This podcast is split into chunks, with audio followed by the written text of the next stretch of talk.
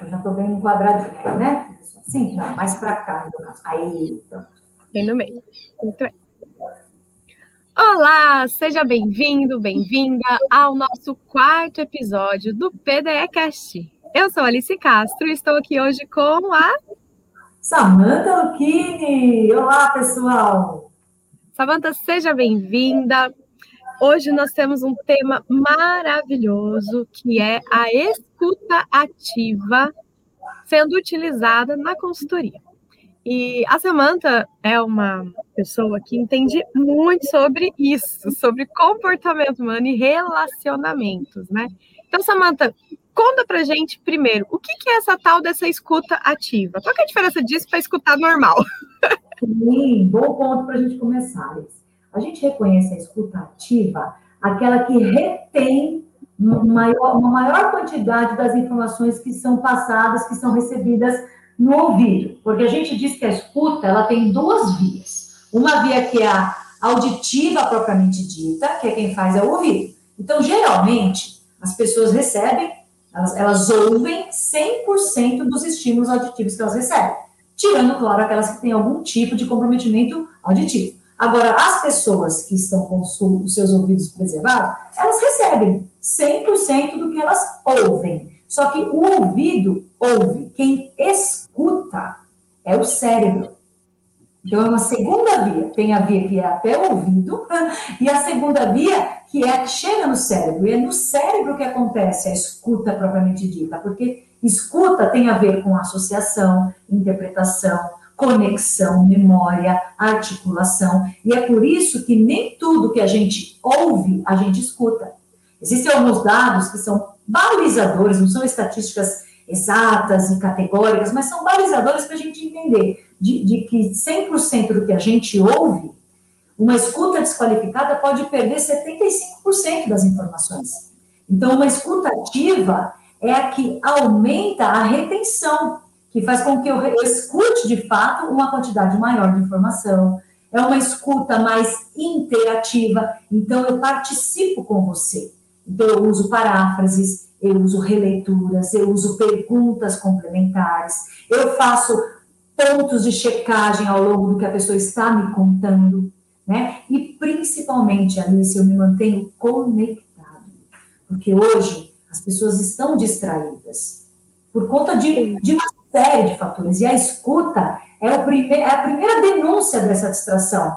Porque a pessoa diz que está escutando, mas se ela está distraída com alguma coisa, que seja o celular na mão, a anotação no caderno, ou simplesmente um pensamento, porque existem distrações externas e existem distrações internas. Então, as pessoas estão muito distraídas. Então, dentro do parâmetro da escuta ativa, eu também acrescento a capacidade da gente gerenciar essas distrações para que possamos estar mais presentes, mais conectados e com isso entender, né, e reter.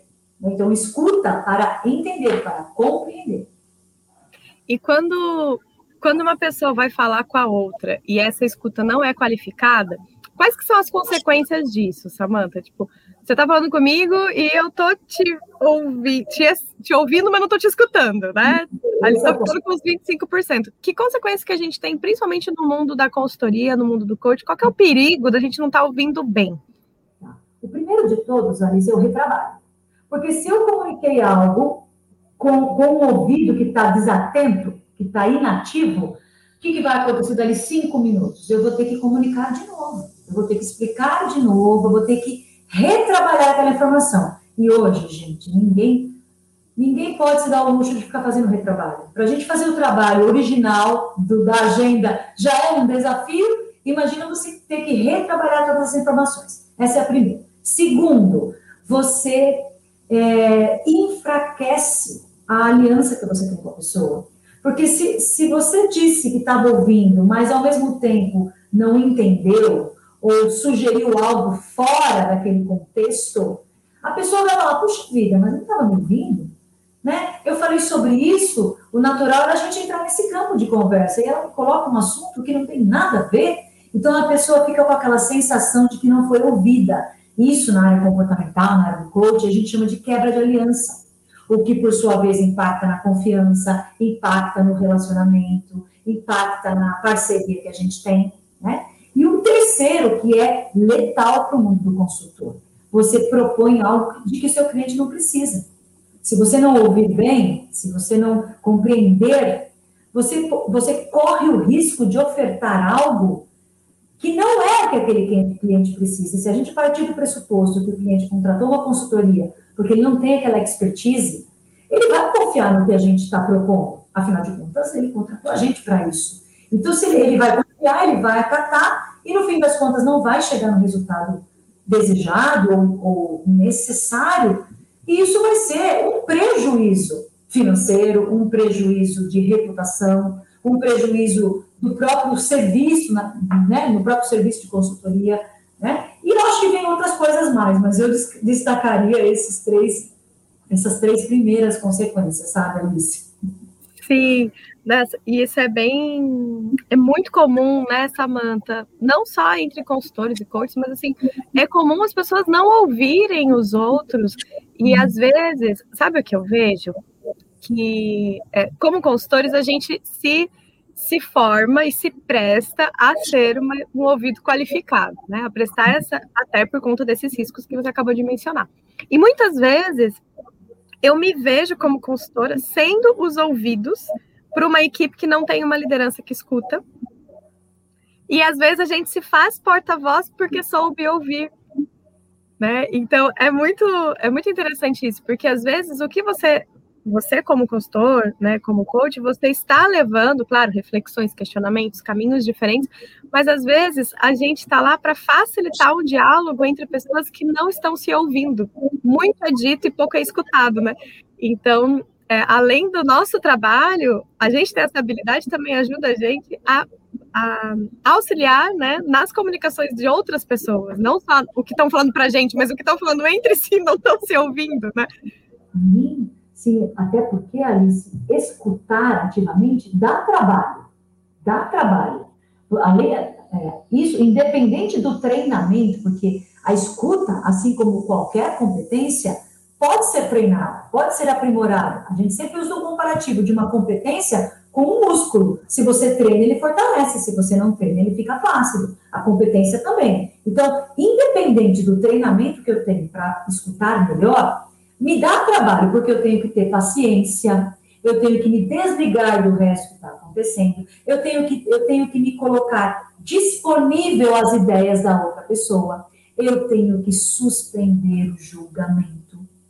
Isso dá um trabalho muito grande. Tem pessoas que tentam se esquivar disso, que tentam evitar isso, que vão deixando para depois, eu sempre falo, você já me ouviu dizendo isso, que as pessoas se preocupam muitíssimo com o que vai sair da boca. Então, fazem cursos de oratória, de comunicação assertiva, de apresentações impactantes, querem, querem decifrar o perfil de um bom comunicador, no sentido de modelar aqueles comportamentos. Mas pouca gente se preocupa com o retorno, né? Eu, eu não conheço. Quem, quantas pessoas você conhece que fizeram um curso de escutatória? Até o nome já soa meio esquisito, né? Escutatório. Eu falo para os meus alunos, gente, a natureza é perfeita. O ser humano possui duas orelhas e uma única boca. Para quê? Matemática, gente. Duas orelhas e uma única boca para ouvir o dobro do que a gente fala. Só que na prática, isso é, é muito difícil de executar. E, se, e, se, e a gente pode acrescentar isso um tempero da modernidade. Você já reparou por exemplo, que nas redes sociais, que hoje são uma, uma boa alavanca para a gente trabalhar, para a gente divulgar, para a gente aprender, nas redes sociais, as pessoas parecem que elas não se permitem só escutar, elas têm que produzir, falar, falar, falar, falar o tempo todo, seja ao vivo, seja um, um, conteúdo de vídeo, seja um story, seja uma live, seja um post. Existe um estímulo de, de que a gente fale o tempo todo e o estímulo para que a gente escute é muito menor. Sempre. Então, as pessoas estão vivendo uma realidade na qual a escuta está pouco estimulada, pouco lapidada e, consequentemente, pouco presente, como você acabou de dar no seu exemplo, né? De mencionar no seu exemplo. Sim. E aí, considerando tudo isso. Eu quero ser uma pessoa que escuta melhor. Eu preciso ter uma escutativa em função do meu trabalho, é, como consultora, ou do meu ponto de vista, né, Samanta, eu acho que a escutativa facilita todos os relacionamentos, faz com que você qualifique o estado de confiança e até, é, como você falou do retrabalho, né, eu fico pensando num relacionamento é, pessoal mesmo, de amizade, relacionamento amoroso, de mãe e filho, né? Se a pessoa não escuta, ela tem que repetir mais de uma vez, e isso cansa também. Chega uma hora que você já respondeu essa pergunta, você não lembra, né? Então não é só uma questão profissional. Vamos para a parte prática. Como é que eu treino essa escutativa? Como é que eu começo assim, pá? Pode ser que eu tenha falado, realmente, eu acho que eu não estou ouvindo as pessoas. Ou nunca ninguém me disse que eu não estou ouvindo, mas eu gostei desse tema, Samanta. E aí, como é que eu começo? Tem algum treino que eu possa fazer? Qual que é aí a, a rosca direta? Tem, claro que tem. Claro que não é qualquer, né, na rosca direta, mas a gente tem, eu falo que é o treino inicial, treino base. Primeiro passo, a gente precisa criar o hábito de confirmar a compreensão. Claro que para isso, eu tô supondo que a pessoa parou de fazer o que ela está fazendo e resolveu me escutar, porque aquele velho, aquele, aquela, aquela velha, aquela velha desculpa de assim, ó, pode ir falando que eu estou te ouvindo, enquanto isso a pessoa está fazendo outra coisa. Gente, não tente se enganar. O cérebro, ele é multitarefa, ele não é multifoco. Ele até permite que você faça duas coisas ao mesmo tempo, mas o foco não se divide de maneira igualitária. Você pode até se forçar a fazer duas coisas ao mesmo tempo, mas fatalmente a qualidade do seu foco vai ser diminuída. Né? Ele não fica com o mesmo foco disponível para as duas tarefas. Então, estou partindo do princípio de que a pessoa quer escutar. Então, o primeiro treino de base, criar o hábito de confirmar a compreensão. Então, quando alguém acabou de me dizer alguma coisa, devolva. Olha, pera lá. Então, só para eu ter certeza que eu te ouvi direitinho, que eu te entendi. O que você me disse é isso, isso, isso. Estou certa? Eu fiz uma boa, uma boa interpretação do que você me falou? Então, esse é o primeiro passo. Começar a confirmar o que você ouviu. E, preferencialmente, de pedaço em pedaço. Não só no fim da conversa. Porque, de repente, a pessoa te conta uma história bem grande, repleta de detalhes. Chega lá no fim, você vai gastar ao mesmo tempo só para confirmar. Então, é bom ir fazendo checkpoints ao longo do diálogo. Segundo... Eu acho que até antes disso, né, Samanta, olhar para a pessoa quando ela fala, né? Eu acho que isso. Porque você falou do celular, eu falei, primeiro passo. Olha, né, contato visual, por favor. Isso, Alice, inclusive no meio virtual, tá? Porque agora nós estamos todos online.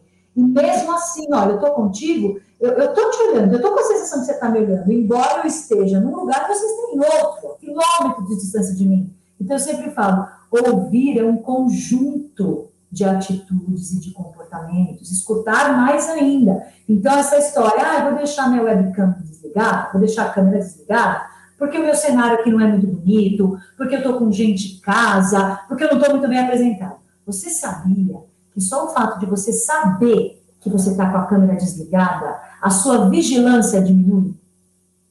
Olha. Você desliga a câmera, qual a mensagem que você passa para o teu cérebro? Ah, eu não preciso me preocupar tanto porque ninguém está me vendo. Realmente, ninguém está te vendo. Então, se ninguém está te vendo, você pega um cafezinho, você ajeita um livro que está aqui ou ali, você... Abre 18, abre 18 janelas no navegador, então a reunião está em uma janela e você está mais com 17. Isso, você responde, ah, você não responde rapidinho esse e-mail enquanto ele está falando, é uma linha só. Você ajuda alguém que está do seu lado, sabe? Então, você desliga a câmera e, ao mesmo tempo, você achando que está se beneficiando, só que isso está prejudicando você.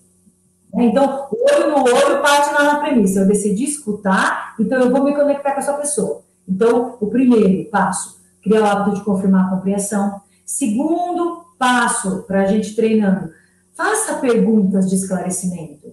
Faça você perguntas, até para estimular o teu interlocutor a falar mais. Uma coisa que eu sempre digo, Alice, não tem coisa melhor do que a gente falar com um ouvinte qualificado. A gente se estimula a falar mais, a falar melhor. O ouvinte qualificado, ele contribui para a organização da nossa lógica de fala. Eu sempre uso como exemplo o feedback. Quando, quando um gestor, qualquer pessoa, vai dar um feedback para alguém que sabe receber, o feedback só, só por isso já melhora de qualidade. Independente de técnica, sabe? Independente do escopo que você vai seguir. Então, quando você faz perguntas no papel de ouvinte, você está estimulando que a pessoa te fale mais, que a pessoa entre mais naquela conversa, está mostrando o seu interesse naquilo, né? É uma troca. Então, esse seria o segundo. E, e até legal essa parte de perguntas, sabe?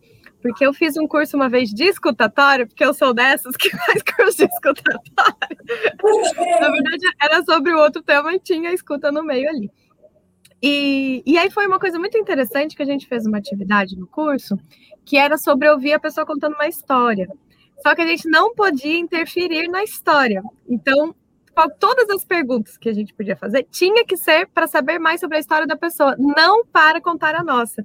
E é uma dificuldade você fazer esse exercício também, porque às vezes a gente, a nossa pergunta é para solucionar um problema nosso, ou a gente interrompe a pessoa para falar uma coisa que, ah, eu também, ah, eu já sei, ah, o fulano, meu vizinho, minha mãe, meu pai, meu tio, e a gente não sai, deixa de ser sobre a pessoa e vira sobre a gente.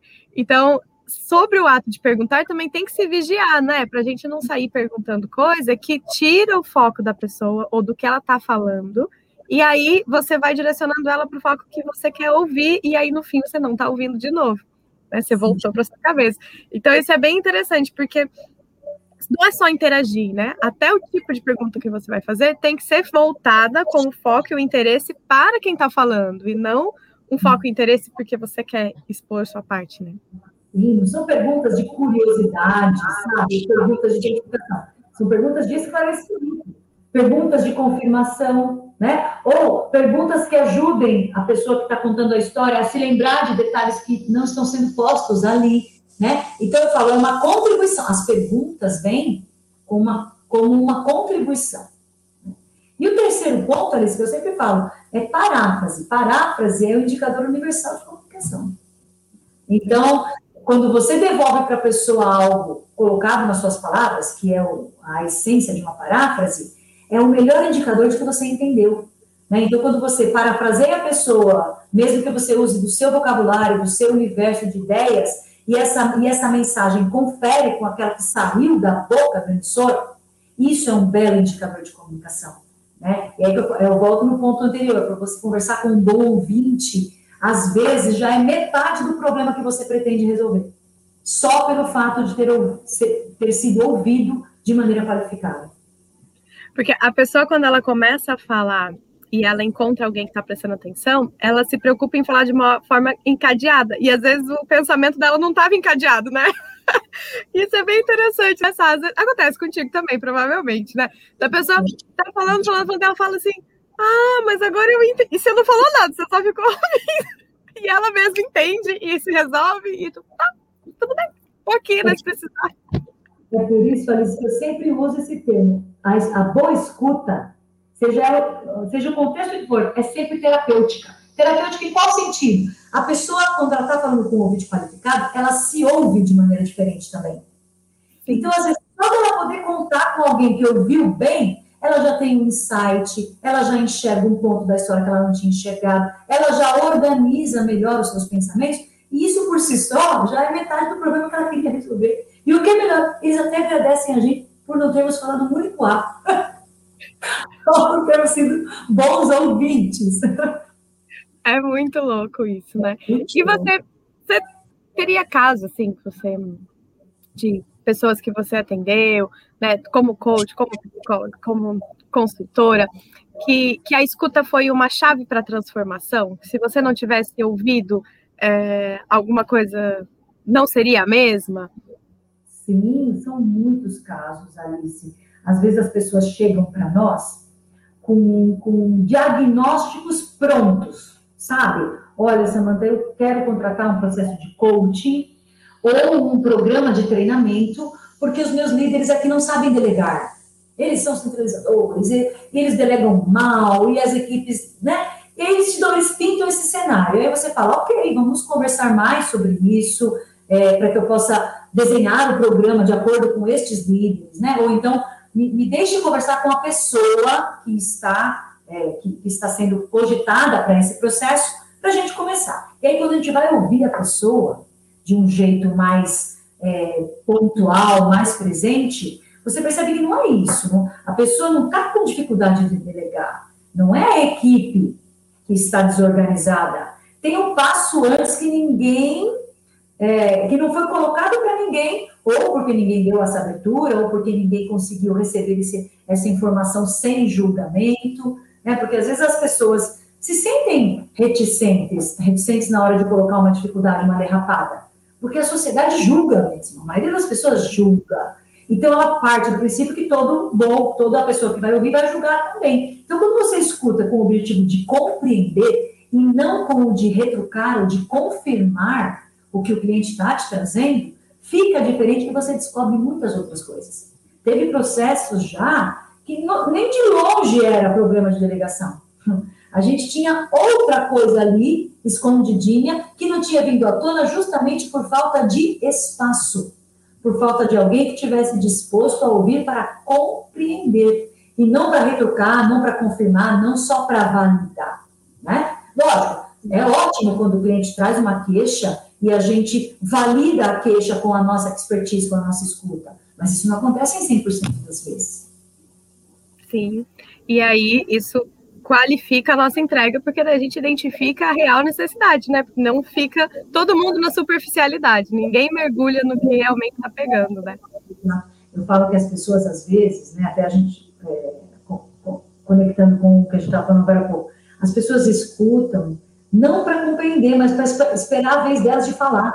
Então, assim, eu tenho isso para falar para você. E não importa o que você me diga, eu até espero você falar, eu não te interrompo, eu me mantenho presente, eu olho nos seus olhos, eu faço a parte social da coisa.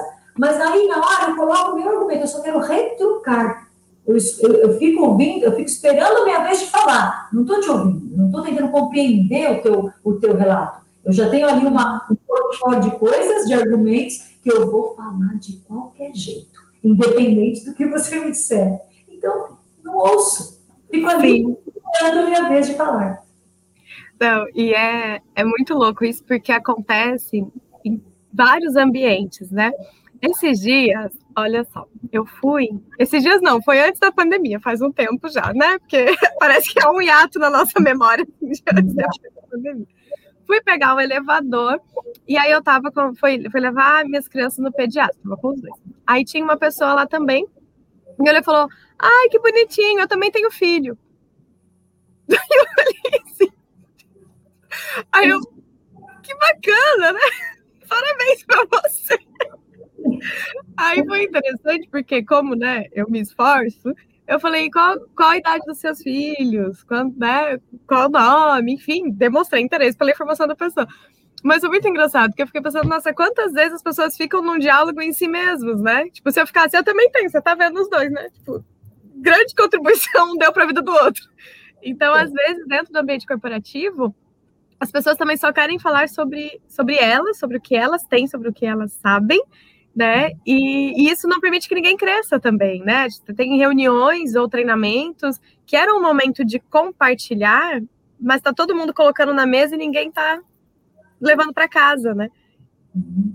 Sim, e eu, eu, costumo dizer também que tem uma espécie de não é pensamento viciado, mas respostas viciadas. Eu toda vez que eu uso um serviço, como eu trabalho com empresas dos mais diversos ramos, todo serviço que eu vou utilizar como, como cliente, eu levo meu rol de consultora também, claro, para a gente ver como funciona. E olha que interessante, um caos também. Eu fui no pronto-socorro passar com um médico que já me atende há muito tempo. Eu vou todo ano nesse médico para pegar um atestado para fazer as minhas atividades físicas. Porque nas academias que eu faço parte, todo ano a gente tem que levar um atestado médico atestando lá que eu posso fazer todas aquelas modalidades. Eu faço isso, Alice, todo ano, no mesmo hospital com o mesmo médico, já faz seis anos. E eu cheguei lá, também um pouquinho antes da pandemia, todos, todo hospital hoje em dia tem aquele setor que é uma triagem. Antes de você ser encaminhado, você passa ali para uma enfermeira que faz a checagem inicial. Mede sua temperatura, pressão, tal, tudo bonitinho. E aí, quando eu entrei na sala desta triagem, a moça me perguntou, a enfermeira, mas o que está acontecendo? Por que, que você está aqui? Eu falei, não, eu estou ótima, eu só vim, eu só vim aqui porque eu preciso passar com o doutor Jonas, para pegar um atestado médico com ele, para fazer atividades físicas. Eu estou ótima. E aí, ela, enquanto isso, ela estava medindo a minha febre, tirando a pressão, a oxigenação e tal. Ela falou, ah, tudo bem. Aí, na hora que terminou tudo, ela falou: ó, agora você aguarda na mesma sala onde você estava. Eu falei: tá bom, obrigada. Quando eu fui sair, ela falou assim: ah, melhoras, tá? Espero que você fique bem logo. então, assim, tudo bem, eu acho que ela é, é cordial da parte dela. Eu, eu, eu, entendo que a maior parte das pessoas que chegam ali estão realmente com algum sintoma. É bacana você oferecer esse empréstimo, né? olha, fique bem, melhoras, tal. Mas assim, ela não escutou o que eu disse, né? Mesmo estando tudo bem comigo, a febre, a pressão, ela não escutou, porque ela não teria me desejado melhor, ela poderia me desejar bom dia, né? Volte sempre, não, pelo amor de Deus, porque era um hospital. Mas ela falou: olha, melhoras, tá? Espero que você fique bem. Gente, mas eu estava ótima. E repetiu duas vezes no diálogo, né? Eu falo, tem um vício aí. Tipo, a pessoa fala, então, essa saudação que eu vou terminar a interação com esse cliente, ok, então é essa, aperta no piloto automático e vai. Mesmo que ela não sirva para o cliente. Sim. Ai, não, eu me lembrei, você contando a saudação, eu lembrei de um caos que o meu irmão trabalhou em telemarketing um tempo, e aí ele contou uma vez que ele deu uma, um furo, que ele ligou, e aí tem todo o script, né? E aí, enfim, é um trabalho realmente um, um cliente atrás do outro, e não existe muito dessa escuta qualificada, né? Assim, é ligação. E aí ele ligou e ele ligou, por exemplo, falar com a dona Joana. Daí, oh, boa noite, tudo bem? Posso falar com a dona Joana? Aí a pessoa respondeu, ela morreu. E ele disse, qual o melhor horário para eu encontrá-la? Aí a pessoa do outro lado, né? Né, assim, ainda bem, estava com o coração curado, com o luto já estava selado. A pessoa soltou uma piada, falou: Olha, se tu conhecer algum bom pai de santo, você pode marcar. Não, que constrangimento é. para ele. E, e sabe o que é pior? Ele só percebeu o que ele fez quando a pessoa devolveu essa resposta. Então, porque é automático. Porque é, aí quando a pessoa falou de pai de santo, daí ele. Daí que ele. Sabe, porque assim, alguma. Ele escutou, ele ouviu, estava lá dentro do cérebro. Aí ele prestou atenção, que ele já tinha ouvido. Me desculpa, senhora, me desculpa, senhora. Então, é, é engraçado agora, mas pensa para a pessoa, se a pessoa não tivesse com, né, com todo esse humor para lidar com isso, se fosse, né, a pessoa só te morreu e, e, você. Então, é, é um perigo isso do, do piloto automático, né, da gente até enquanto tratamento para os clientes considerar todos como mais um, né, mais um número, só mais uma ligação, só mais um atendimento, que cada um realmente é único e como você trouxe, né, às vezes a, a situação da pessoa é diferente do que você vê todo dia. E se você não escuta, você, né, erra. Se eu pudesse deixar assim, uma dica de ouro, né? Não coloque nada concorrendo com a sua escuta. Para mesmo. Se você está com uma caneta na mão e, alguém chegou na sua frente, larga a caneta, larga e olha para a pessoa. Né? A gente tem esse, esse ímpeto de se enganar de que fazendo duas coisas ao mesmo tempo nós estaremos sendo mais produtivos. Né? Isso é, é um paradigma que, que foi cunhado, ah, a gente tem que ser multitarefa para poder fazer render as horas. Na escuta, isso é um perigo. Então, assim, na hora de escutar, seja por telefone, seja aqui numa videoconferência, seja pessoalmente, para mesmo que você estiver fazendo. Não, não se dê ao engano de que vai fazer duas coisas ao mesmo tempo com qualidade você pode perder uma informação muito preciosa ali. Às vezes o cliente da gente, Alice, em uma palavra que a gente pega, é onde você entende a história toda. E se nessa hora você está envolvido com duas coisas na cabeça, disputando o teu foco atencional, você não pega esta palavra, você não vai pegar o fio todo da meada da história. Então, a minha dica é essa: dedique-se à escuta. Não faça nada de maneira concorrente com isso. Né? E é por isso que chama escuta ativa e não passiva, né?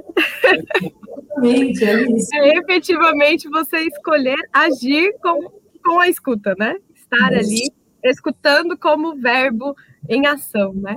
Samanta, muito obrigada por essa aula de escutativa, sempre maravilhoso conversar contigo. Eu quero agradecer também quem está nos vendo e nos ouvindo. Se você está nos vendo pelo YouTube, Inscreva-se no canal, deixe seu joinha, compartilhe esse vídeo para as pessoas que você acha que precisam escutar melhor, sendo consultores ou não, porque esse é um tema que todo mundo tem que, tem que ouvir. Por favor. Samanta, obrigada mesmo. Eu que agradeço, Alice, sempre um prazer. Que bacana poder compartilhar, levar esse conhecimento. Conte comigo sempre. Beijão. Tchau você. Até mais. Até, tchau, tchau.